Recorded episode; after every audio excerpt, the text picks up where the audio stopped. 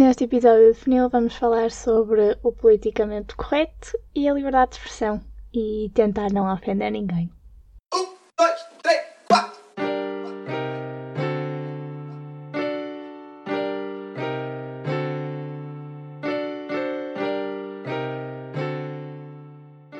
Buenos dias! Por acaso é tarde, mas não interessa. Buenos dias a todos! Como é que estamos neste maravilhoso dia de verão?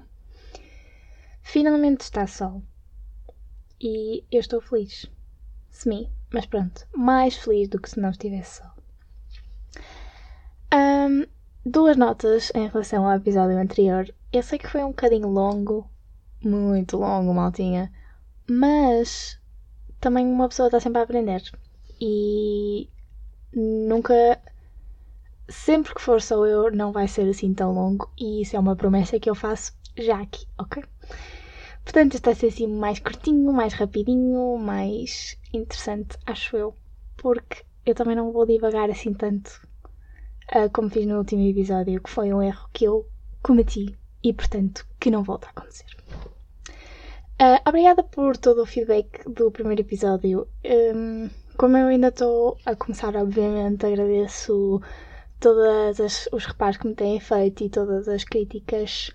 hum, porque, pronto, porque é assim que eu percebo que estou a ser chata e etc. Portanto, continuem a fazê-lo. Hum, começando. Já comecei, mas começando outra vez. Vamos falar sobre o politicamente correto e a liberdade de expressão. Hum, este tema não vem assim a propósito de nada em concreto, sendo que o tema do episódio passado vem a propósito dos exames e da entrada na faculdade. Desculpem. E este não vem assim a propósito de nada em concreto, mas é um tema que eu, que eu gosto muito hum, e que eu tenho vindo hum, a que eu tenho vindo a ter muita curiosidade, um, que é, no fundo, se esta onda, esta moda do politicamente correto tem afetado ou não a nossa liberdade de expressão, que é um, um mecanismo fundamental para a nossa vivência em, num, numa democracia normal, coesa e assim boazinha como nós gostamos, não é verdade? Portanto, para quem não sabe, eu acho que toda a gente sabe, mas resumindo assim de uma forma bastante comum o que é o politicamente correto, é uma moda, moda no sentido de tendência, que se tem vindo a insurgir uh, mais recentemente um, acerca de não se usarem certos termos ou de não serem correlacionadas certas coisas para um, não ofender certos grupos ou certas minorias. Por exemplo, usar a palavra idosos, ou usar a palavra negro, ou usar a palavra o que seja, etc. Vocês percebem?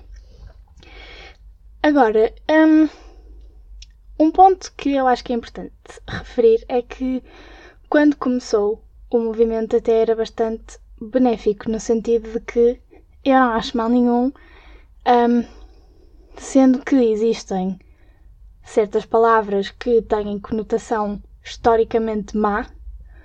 Um, por exemplo, no caso dos Estados Unidos é a palavra nigger, por exemplo. Uh, acho que não faz mal nenhum que as pessoas tenham a consciência dessa conotação e que tentem na sua vida pessoal uh, não a usar. Acho que isso é um sinal de respeito que eu tenderia a fazer.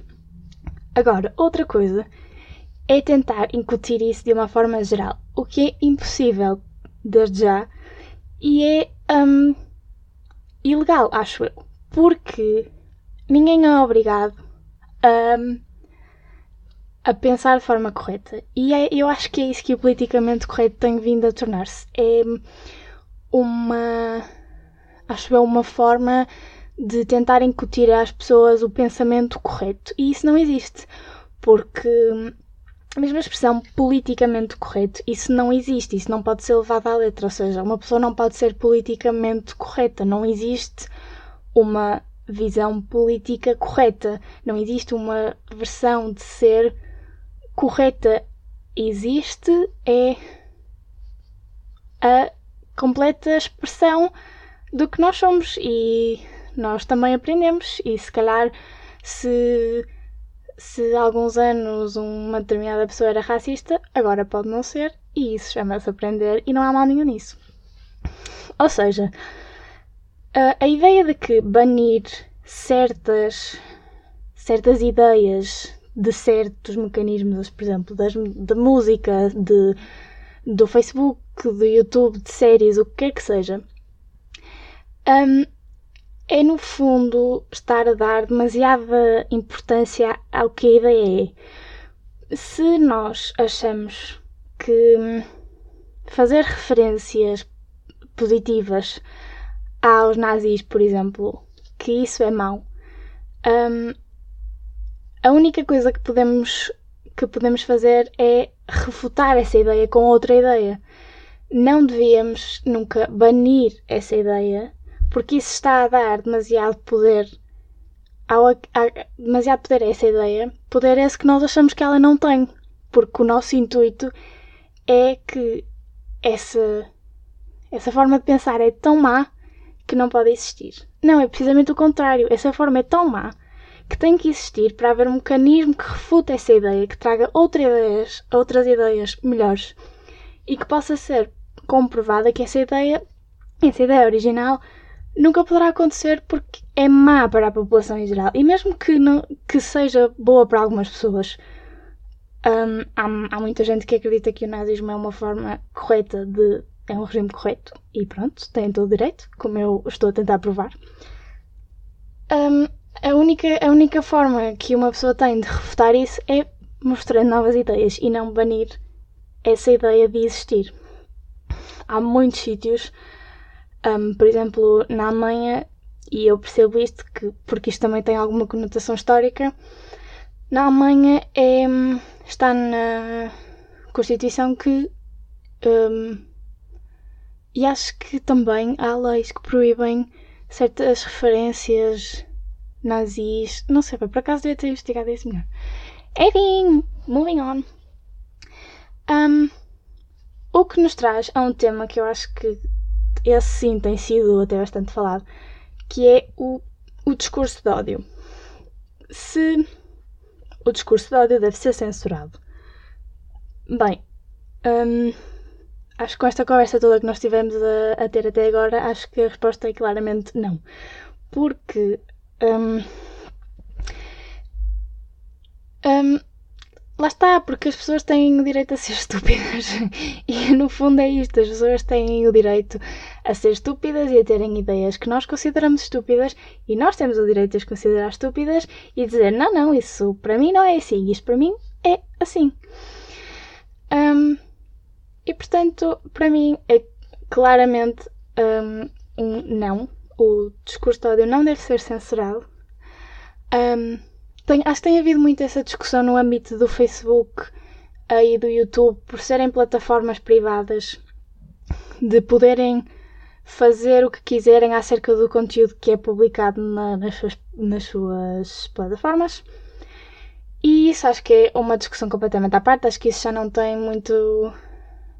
Acho que isso já foge um bocadinho à conversa do, do ideal da liberdade de expressão.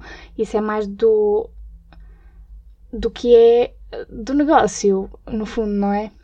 Um, e eu percebo isso também de quererem implementar uma estratégia de marketing que também atrai as pessoas e que se calhar as pessoas se sentem mais confortáveis num espaço, num espaço em que não há tanta demonstração de ódio. Portanto, eu isso também percebo, mas também não vamos por aí. Um, ou seja, concordamos que o discurso de ódio não deve ser censurado? Porque é assim, claro que. Claro que isto é uma coisa que nós também temos de ter atenção. Um, quem defende que o discurso de ódio deve ser censurado normalmente recorre às, à, ao incitamento à violência, que é crime. Pelo menos em Portugal é crime incitar à violência. E portanto, hum, fica a questão de se as palavras são atos. As palavras não são atos. Claro que, e uh, acho que o Ricardo Araújo Pereira dá é, é um exemplo parecido, que é basicamente se nós estivermos em casa, no nosso sofá, e dissermos os ciganos é todos para matar. Isso é muito diferente de eu chegar à beira de um grupo de. Uh, num, que se eu chegar a um bairro de ciganos com um grupo de anti-ciganos com tochas na mão a manifestarem-se e dizer os ciganos é todos para matar. É diferente. O contexto tem importância e um, ele, ele, o Ricardo Aros Pereira um, trouxe um, uma vez um, um, Não é bem uma citação, mas é o ideal do Supremo Tribunal americano, que é um, que um, um ato, ou seja, um discurso, só pode ser considerado discurso criminalizável ou ao qual pode ser atribuído pena se houver intenção probabilidade e iminência de acontecer o ato que se diz que vai acontecer. E eu acho que isso tem todo o sentido de ser, ou seja, voltamos à questão de as palavras não são atos, as palavras só são atos se houver intenção, probabilidade e iminência de acontecer o que nós dizemos que vai acontecer. Porque eu estar aqui sentada e dizer uh, tu aí estás a ouvir, vou dar uma chapada, obviamente que eu não te vou dar uma chapada. ok, podes estar descansado, podes voltar a respirar agora. Mas é diferente e é, isso, é esse o ponto que eu queria chegar. Um, outro, outro assunto que, que eu acho que também tem sido falado um pouco um, é o caso dos influencers e dos youtubers de terem uh, de serem responsáveis pelas coisas que dizem. Um, eu acho que aí claro que os, os, os, as pessoas que têm uh, um following um, considerável devem terem atenção que o têm, no sentido em que não devem promover coisas que possam ser prejudiciais da saúde, de, da vida em geral, de, que não promovam coisas que são ilegais, etc, etc. Acho que isso é senso comum, acho eu. Agora, se um uh, influencer decidir agora publicar uma, uma fotografia com a legenda Os ciganos são todos para matar, eu acho que se alguém for matar um grupo de ciganos e dizer a culpa é da influencer X, eu acho que ela não tem culpa. Porque lá está, voltamos à ideia de que toda a gente tem o direito de ser estúpida. E toda a gente tem o direito de ser publicamente estúpida.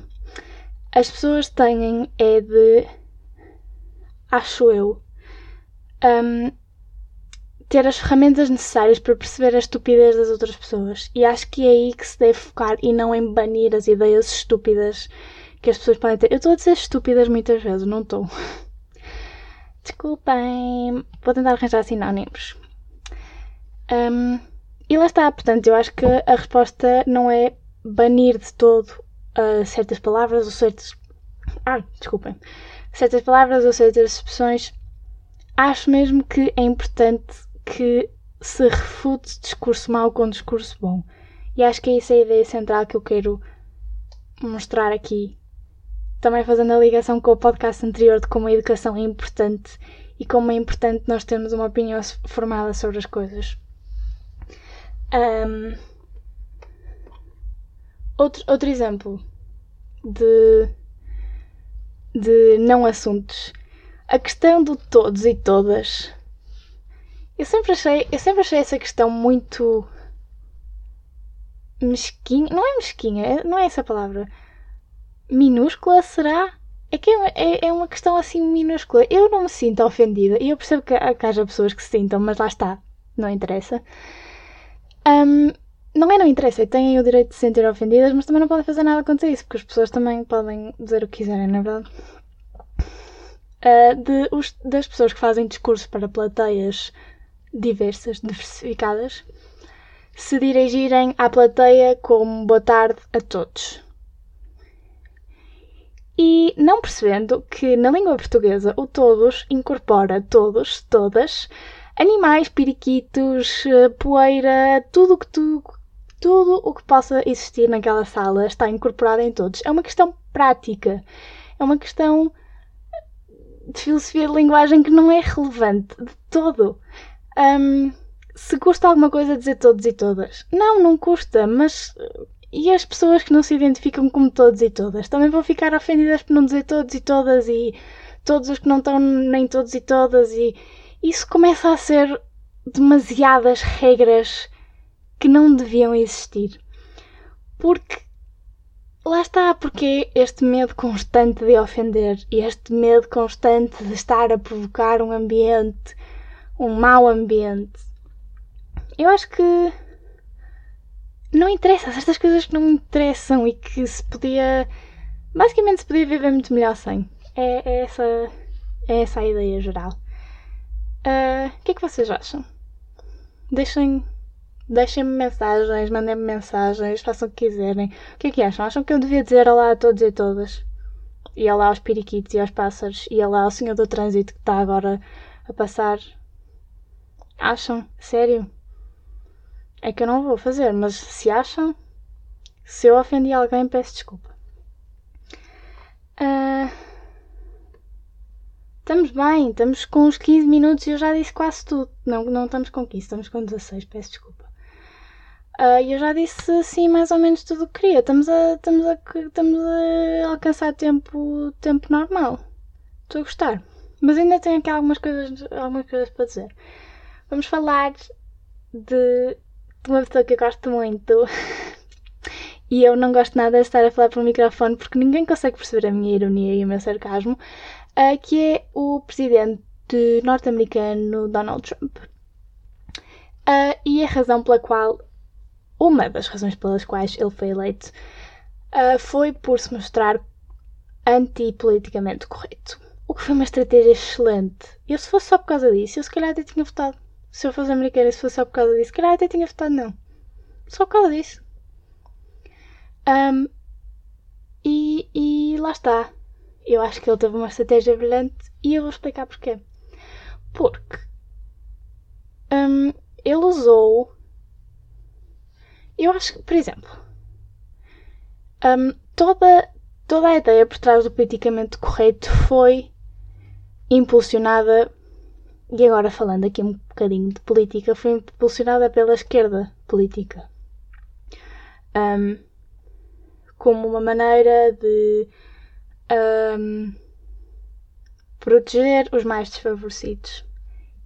E eu, como disse no início, até acho que tenha surgido com boa intenção, mas depois descambou. Como muitas coisas descambou. E ficamos por aqui, não é? Um, portanto, surgir uma pessoa como o Trump que é anti-politicamente correto um, surgiu também como um sinal de que não havia politicamente correto suficiente. Que se havia pessoas como ele que escapavam e que conseguiam chegar a cargos importantes e dizer o que lhes apetecia, se calhar era porque não havia regras suficientes. Não, é o contrário, malta. É exatamente o contrário.